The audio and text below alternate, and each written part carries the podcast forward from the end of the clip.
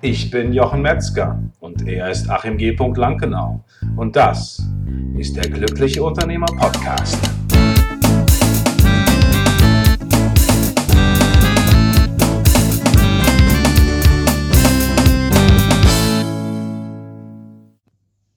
Ja, herzlich willkommen zu einer neuen Folge von der Glückliche Unternehmer Podcast. Ich freue mich heute, dass wir nach einer etwas längeren Pause von fast zwei Jahren wieder auf Sendung sind. Es sind äh, natürlich herausfordernde Zeiten, vor denen wir stehen und auch für die IT-Unternehmer, die jetzt quasi in dieser Zeit sich auch nochmal umorientieren müssen, habe ich eine, einen Menschen, eine Person, eine Koryphäe eingeladen für dieses Gebiet. Herzlich willkommen, Tobias Ziegler. Er ist der Startup-Coach für IT-Unternehmer und zwar geht es um Gründung und Wachstum. Herzlich willkommen, Tobias. Danke dir, vielen Dank. Tobias, ich habe mir zur Aufgabe gemacht, einfach unsere neuen Gäste zu fragen, äh, wie es aussieht, wenn wir uns jetzt mal vorstellen, wir machen eine kleine Übung einfach zusammen. Bist du bereit? Ich bin bereit, auf jeden Gleich Fall. am Anfang geht's los, ja. Und zwar, wenn du jetzt, äh, wir sind jetzt am Anfang, wir sind tatsächlich nicht am Anfang der Woche gerade, aber wir nehmen mal an, wir werden am Anfang der Woche und nimm mal vielleicht einfach nächsten Sonntag und du liegst irgendwo bequem oder sitzt bequem mit deinen Kindern oder spielst und guckst so auf die Woche zurück und fragst dich, was hat sich in dieser Woche alles verbessert? Wie sieht's da aus bei dir? Mhm. Also was sich verändert hat in dieser Woche, und ich meine gerade in dieser Woche der, der, der Zeit, die wir jetzt halt auf Basis von Corona haben, ähm, was sich verbessert hat, ist, dass ich einfach viel mehr Zeit mit meiner Familie verbringe. Dass ich einfach mehr, mhm. mehr erlebe von meinem Sohn, der, der zu Hause seinen Unterricht hat, ähm, wo ich sehe, dass er Dinge selbstständig tut, wo, wo ich sehe, ähm, mit was er aber auch zu kämpfen hat und sowas, wo ich einfach mehr Zeit mit den Menschen verbringe, ähm, ja, die ich liebe, die ich, die ich gerne um mich herum habe. Das ist für mich das Allerwichtigste, was sich verbessert hat. Das ist fantastisch, eine ganz tolle, ganz tolle Antwort, denn ich denke, vielleicht geht es auch vielen Menschen dort draußen so, die einfach merken, hey, plötzlich geht alles ein bisschen langsamer. Ja, es ist quasi wie so ein Gang, der zurückgeschaltet wird und man hat eben diese Möglichkeit. Mir geht es beispielsweise auch so, Tochter ist zu Hause. Ja, Tobias, ich bin natürlich jetzt unglaublich neugierig. Ähm, du bist ja quasi der Spezialist für IT-Unternehmer, die quasi auf den auf einen noch erfüllteren, noch besseren Weg zu schicken, äh, mit denen zu arbeiten. Wie bist du dazu gekommen? Das ist äh, vom Prinzip her ganz einfach. Das ist meine, meine eigene Geschichte. Ne? Ich habe selber 2002 meine erste eigene IT-Firma gegründet. Ich war in einer Ausbildung im, im Konzern. Ich habe eine Ausbildung zum IT-Systemkaufmann gemacht und ähm, habe gemerkt, dass das, was ich da lerne in der Berufsschule, das, was ich lerne im Betrieb, das sind alles irgendwie so Teile. Und äh, das, was ich im, im, im Unternehmen auch wirklich arbeiten könnte, das äh, ist immer irgendwie nur so ein kleiner Ausschnitt von dem, was wirklich in der Unternehmenswelt so gefordert wäre. Also ich habe mir selber diese Frage gestellt, könnte ich eine ganze Firma, könnte ich die alleine gründen, betreiben, würde ich das schaffen. Ja, mit all den betriebswirtschaftlichen Themen, mit all den Marketing-Themen, mit all den technischen und organisatorischen Themen und sowas. Und ähm, das war für mich eine Riesenmotivation, selber die Erfahrung zu sammeln und zu starten. Und in der Zeit, ich habe eine ganze Weile nebenberuflich ähm, als Angestellter gearbeitet und meine eigene Firma gehabt da kamen einfach immer mehr Leute auf mich zu und haben gesagt, hey, hey Tobi, wie, wie machst du das eigentlich? Wie funktioniert das? Wie, wie sollte ich dieses oder jenes tun? Und da habe ich meine Leidenschaft entdeckt, anderen Leuten dabei zu helfen, ja, nicht, nicht, nicht in diesem äh, Job gefangen zu bleiben und sich zu trauen, eine Firma zu gründen und auch mit einer gewissen Leichtigkeit daran zu gehen und, und dabei zu helfen. Das, das war das, was mir einfach total viel Spaß gemacht hat. Mhm. Und was waren das für, für Herausforderungen, für Herausforderungen, vor denen du selber gestanden hast, ähm, als du deine Firma gegründet hast? Was war das? Oder was war das im Wachstum? Das sind vielleicht zwei verschiedene Fragen, aber das, mhm. was war das die größte Herausforderung für dich? Also in der, in der Gründung war die größte Herausforderung, dass ich, als ich meine erste Firma gegründet habe, einfach in der Natur der Sache, dass das erste Mal war, dass ich das gemacht habe und ich nirgendwo eine richtige Anleitung gefunden habe. Jetzt gerade speziell im IT-Bereich, ähm, welche Schritte, in welcher Reihenfolge sollte ich jetzt eigentlich gehen? Was ist wirklich wichtig und, und was ist Zeitverschwendung? Ne? Ist es wertvoll, wenn ich mich jetzt zwei, drei, vier Tage lang hinsetze und an meinem Logo bastel? Ähm. sehr, sehr cooles Thema, muss ich sagen. Gefällt mir. Ja? Und äh, ich habe das dann gemacht. Also ich habe das tatsächlich, ich habe dann selber in PowerPoint äh, das beste Grafikprogramm, was ich konnte, äh, halt dann eben äh, mein Logo gebastelt und habe dann irgendwann rausgefunden, okay, äh, aber das war jetzt nicht das, was entscheidend ist darüber, ob ich Aufträge kriege oder nicht. Ja? Ähm, und diese, diese, diese Klarheit darüber, was ist wirklich wichtig und was denke ich nur, dass ich machen muss, ne? Flyer erstellen, Visitenkarten designen oder sonst irgendwas, was ja. aber am Ende des Tages gar keinen Unterschied gemacht hat. Ja, also die Visitenkarten finde ich spannend, weil ich hatte auch irgendwie neulich äh, war ich beim Hermann Scherer beim Goldprogramm und da hatte ich tatsächlich das erste Mal Visitenkarten. Da war das auch hilfreich. Aber in meiner ganzen IT-Laufbahn ähm, habe ich nie Visitenkarten gebraucht. Tatsächlich never ever. Und es war nie ein Problem. Ich habe denen einfach eine E-Mail geschickt und dann hatten sie meine Kontaktdaten. Prima. Ähm, ja, das ist das ist spannend und und und im Wachstum. Was war da etwas, was äh, wo du sagst, da hat's ein bisschen, da hat's ein bisschen gehakt, da ging es irgendwie nicht weiter. Ähm, was gab's da was bei dir? Gab es da so ein Schlüsselerlebnis äh, und wo du dann einfach festgestellt hast, okay, so kann ich es lösen oder wie, wie bist du da rausgekommen?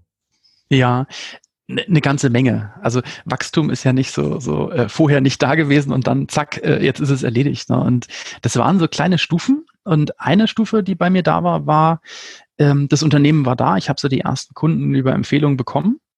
Und äh, wenn dann keine Empfehlung kam, dann kam auch kein Kunde.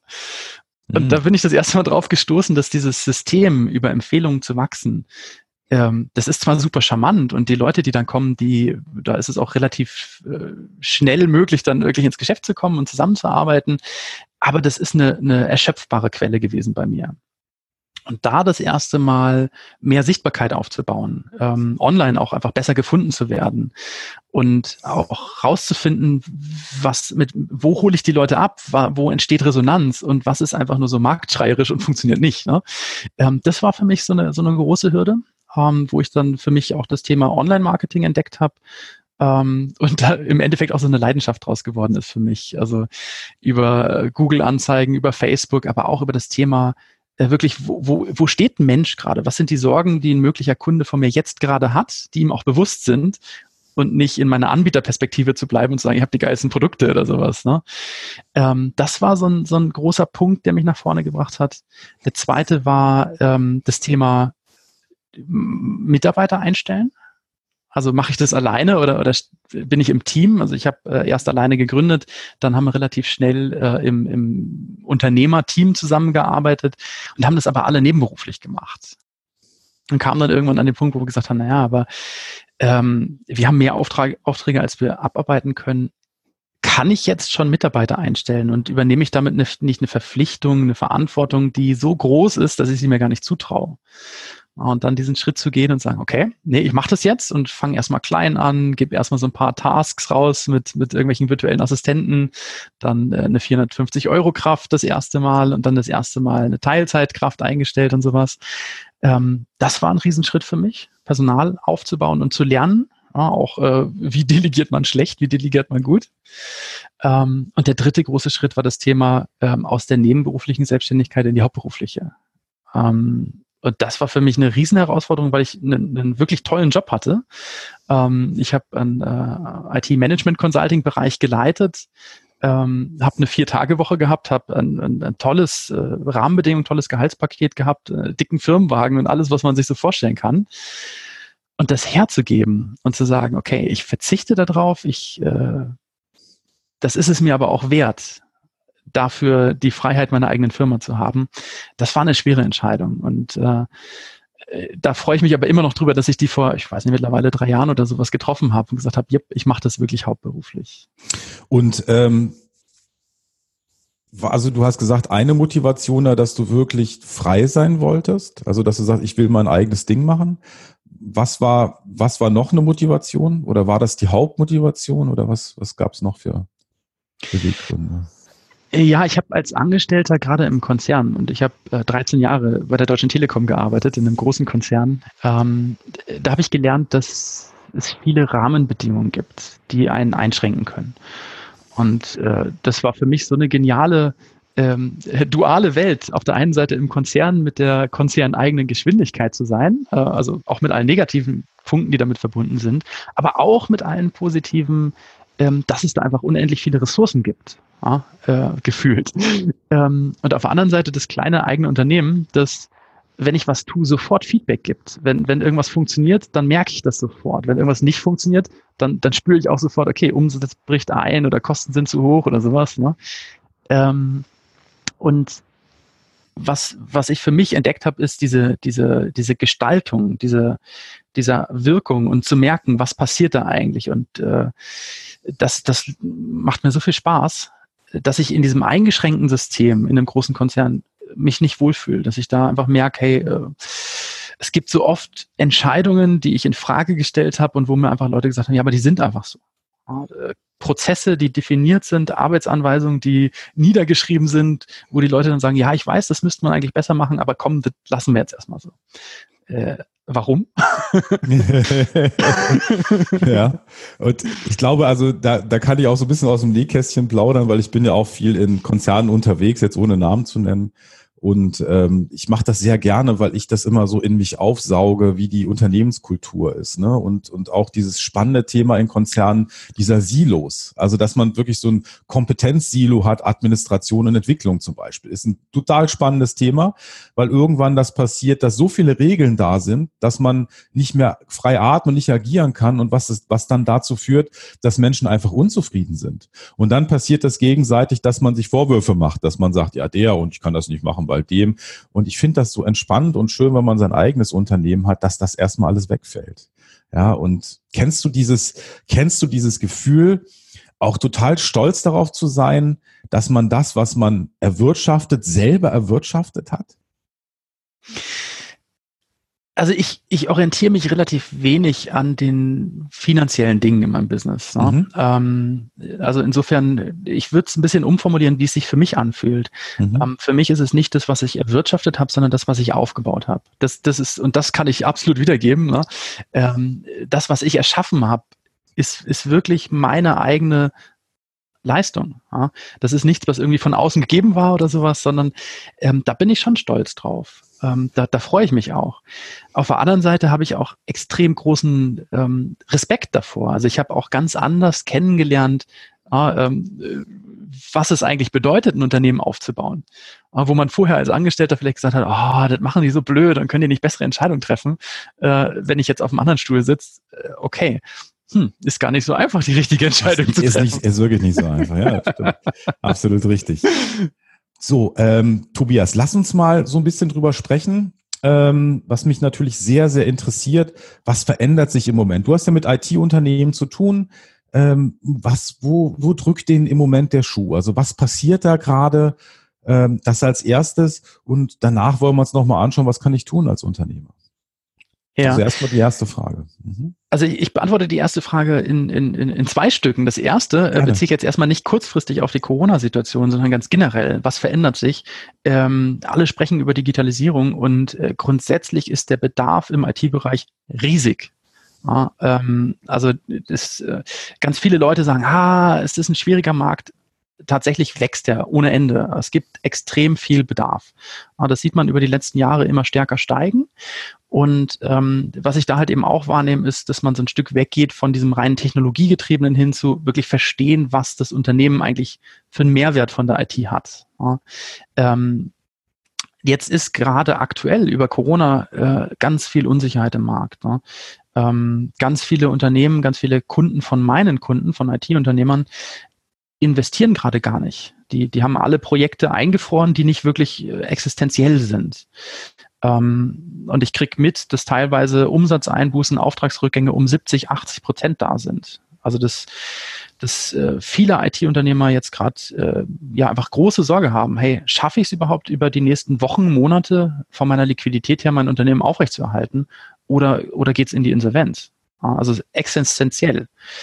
Ähm, auf der anderen Seite aber auch so diese Frage, was macht jetzt gerade Sinn zu tun? Und manche, äh, die, die, die gehen in diesen Standby-Modus, also alles so weit runterfahren, wie es irgendwie geht, die Kosten so weit reduzieren, wie es irgendwie geht, äh, um dann nach der Krise wieder loszulaufen. Und wieder andere erfinden sich aber im aktuellen Moment auch neu und sagen, Mensch, jetzt, jetzt haben sich die Bedürfnisse meiner Kunden gerade geändert. Wie kann ich die besser bedienen?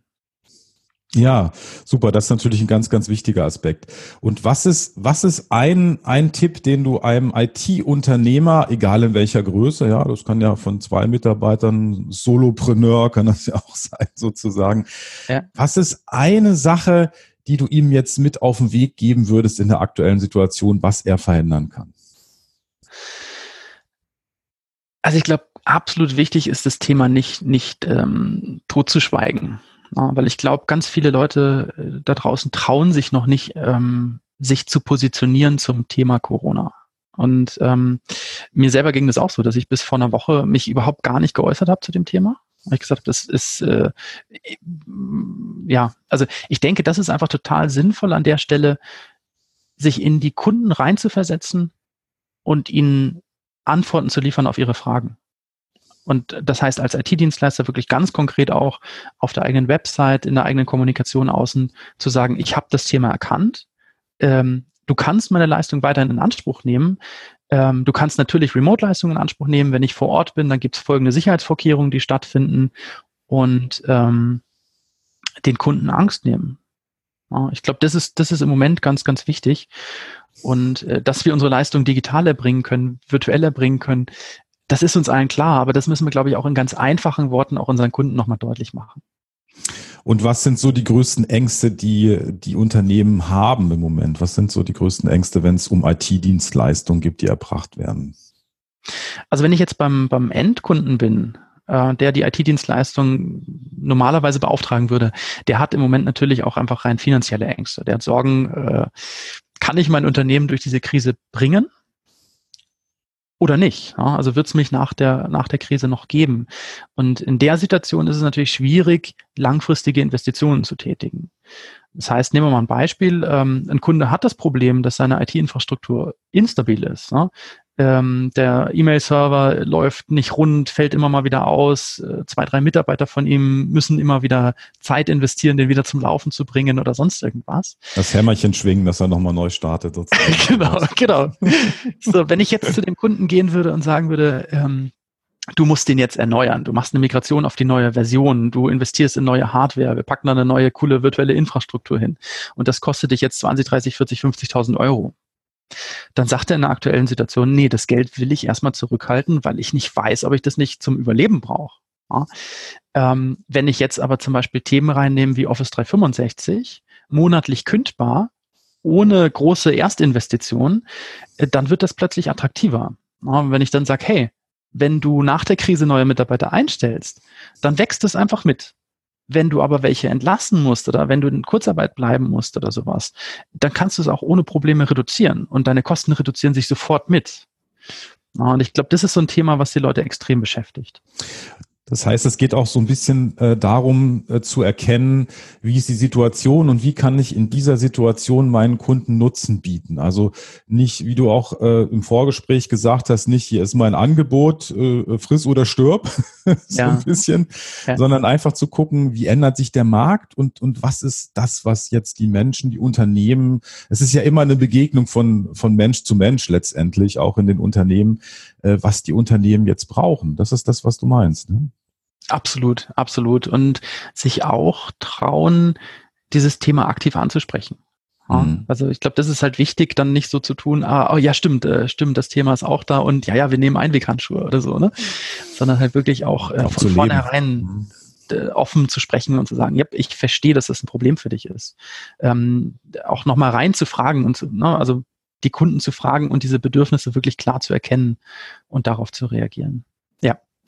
Und ähm, Jetzt nehmen wir nochmal den Fall von dem Mail-Server, weil das würde mich jetzt nochmal interessieren. Ich bin jetzt IT-Unternehmer. Ja. Also ich bin der Erbringung der Dienstleistung. Ja.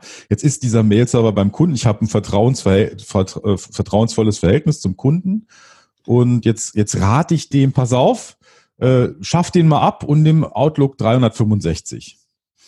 Ähm, ist das nicht ein bisschen so, wie dass ich mir meinen eigenen Ast abschneide, auf dem ich sitze, weil ich natürlich vielleicht der äh, die, die Leistung vorher erbracht habe? Oder wie, wie siehst du das? Oder wie, also mhm. mir geht's jetzt nicht, mir geht's jetzt darum, so ein bisschen um die Argumentation oder so dieses Gefühl dafür zu entwickeln, äh, dass man maßvoll mit der Situation umgeht vielleicht und, und wie man sich das selbst erklären kann, weil man erstmal sagen wird, oh Gott, oh Gott, das mache ich auf keinen Fall, da verdiene ich ja viel weniger.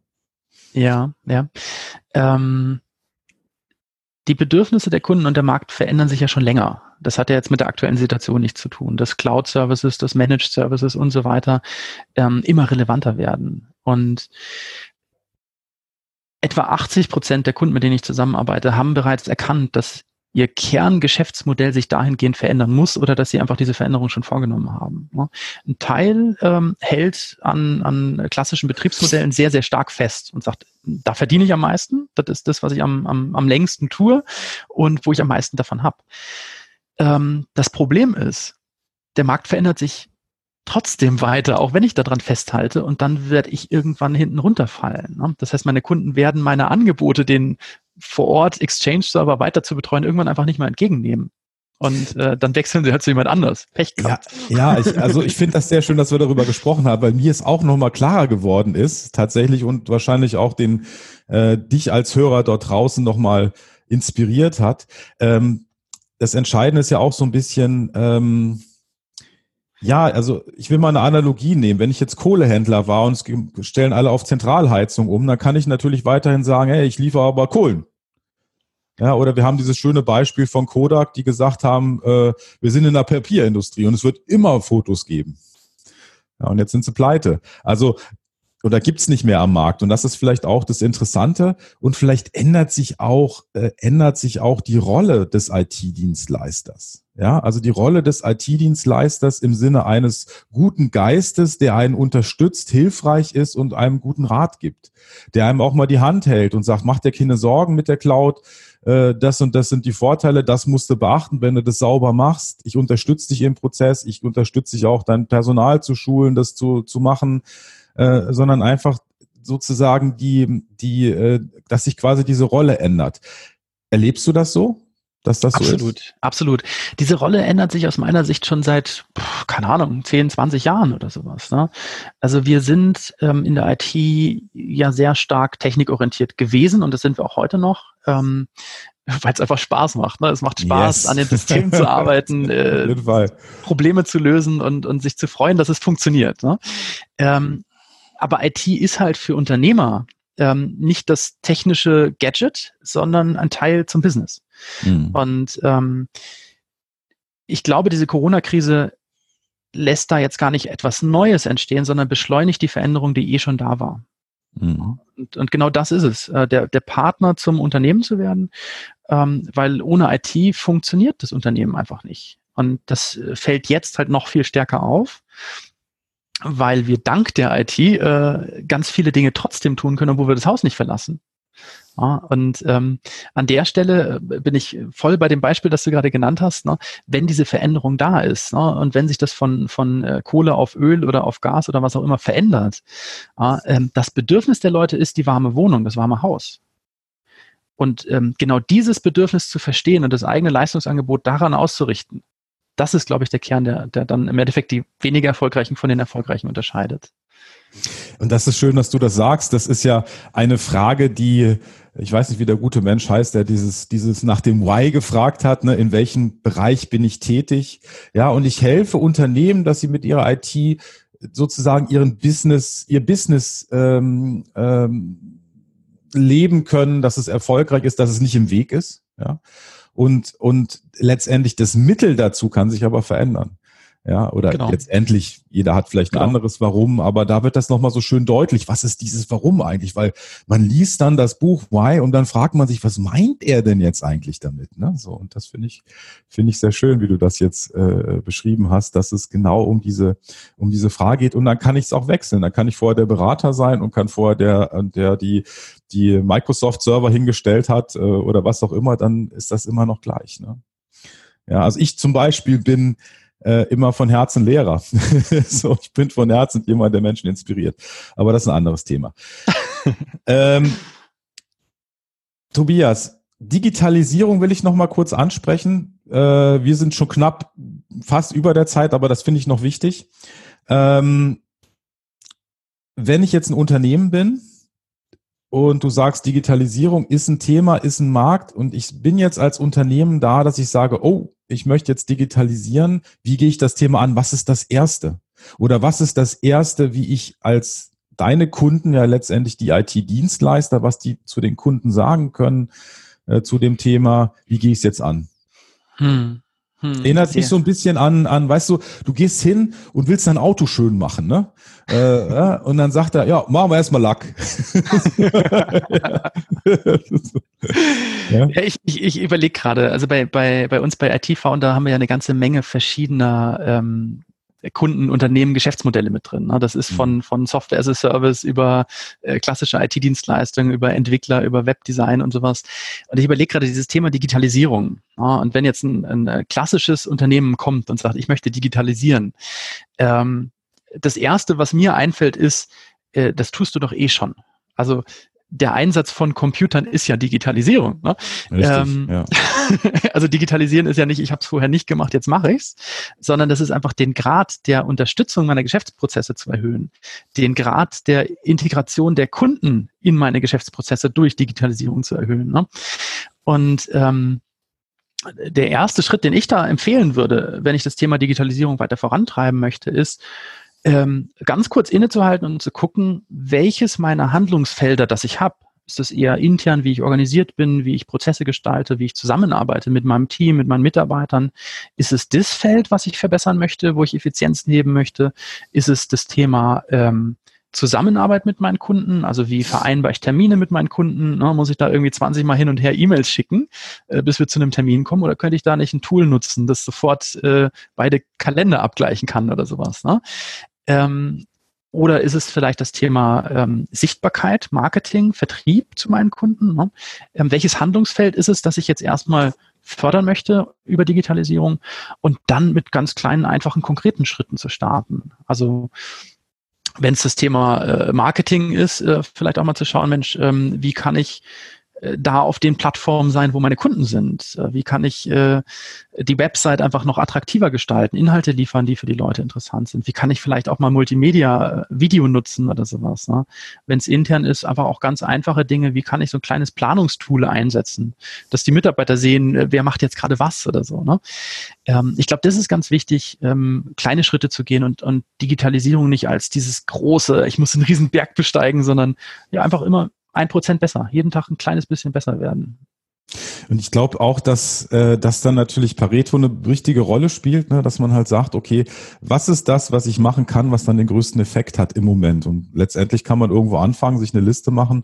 Ähm, ich bin ja auch unterwegs als IT-Trainer und da geht es eben auch darum, dass man eben schaut, ähm, wo habe ich den größten Mehrwert, wo kann ich den, wo kann ich den größten Hebel ansetzen. Und da ist es letztendlich genau auch. So ist es. Genau so ist es. Und, und ich meine, da müssen wir auch ab und zu mal über einen eigenen Schatten springen und nicht das, äh, die Themen zu nutzen, die einfach am coolsten sind, die am meisten Spaß machen, die technologisch am, am, am ja, fancy sind oder sowas, ne?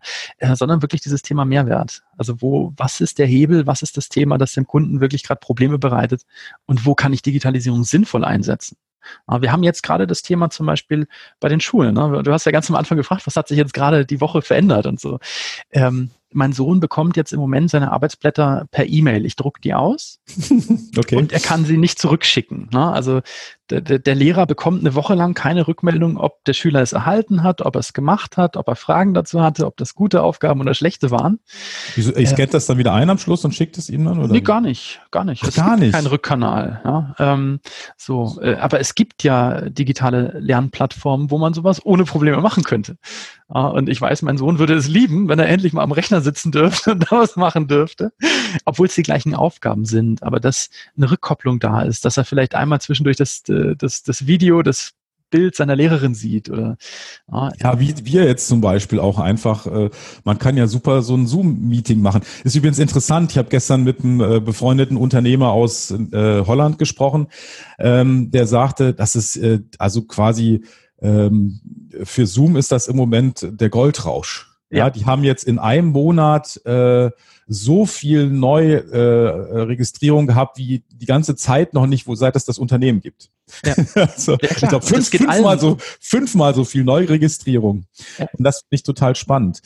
Eine letzte Sache noch. Ähm, du hast du im Vorgespräch nochmal benannt. Ich will es nochmal ansprechen.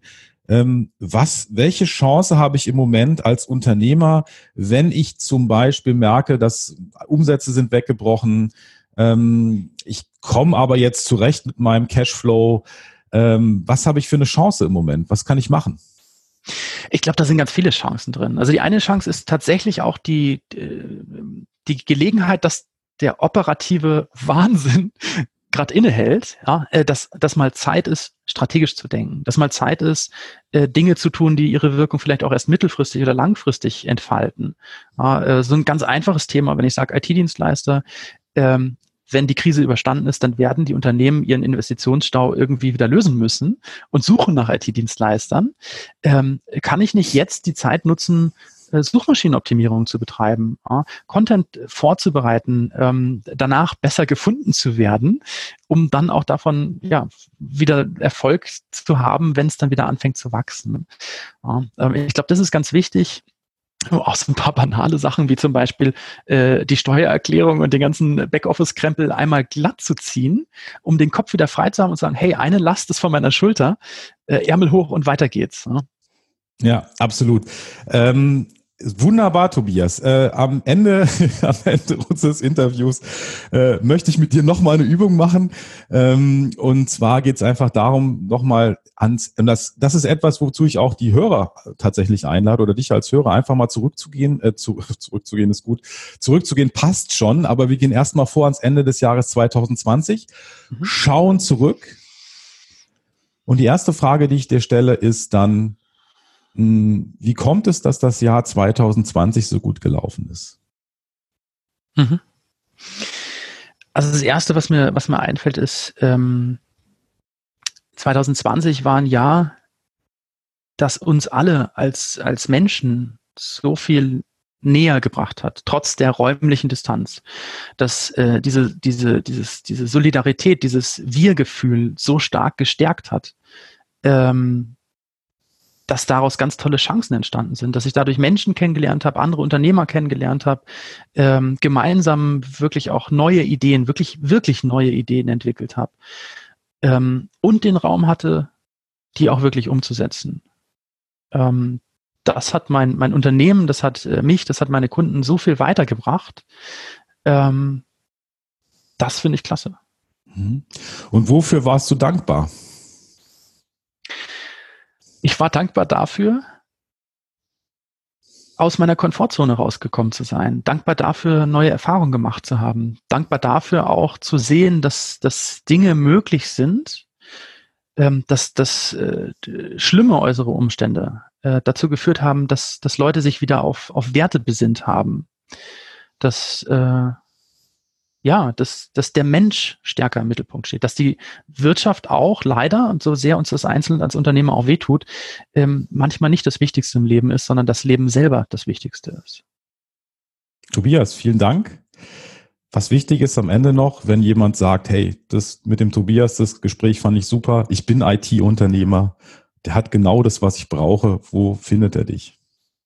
Also auf jeden Fall auf itfounder.de ähm, einfach mhm. itfounder.de eingeben.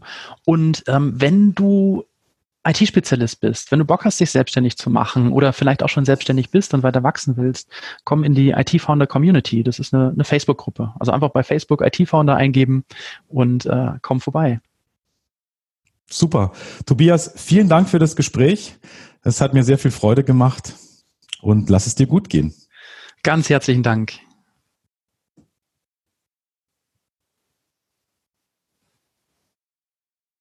Ja, da haben wir es wieder. Ein wundervoller Podcast ist seinem Ende entgegengegangen. Und wenn du dich fragst, wie kann ich jetzt weitermachen, wo könnte es weitergehen, dann gibt es eine Sache, die ich dir empfehlen kann. Das ist der Autopilot-Schnelltest auf autopilotschnelltest.de.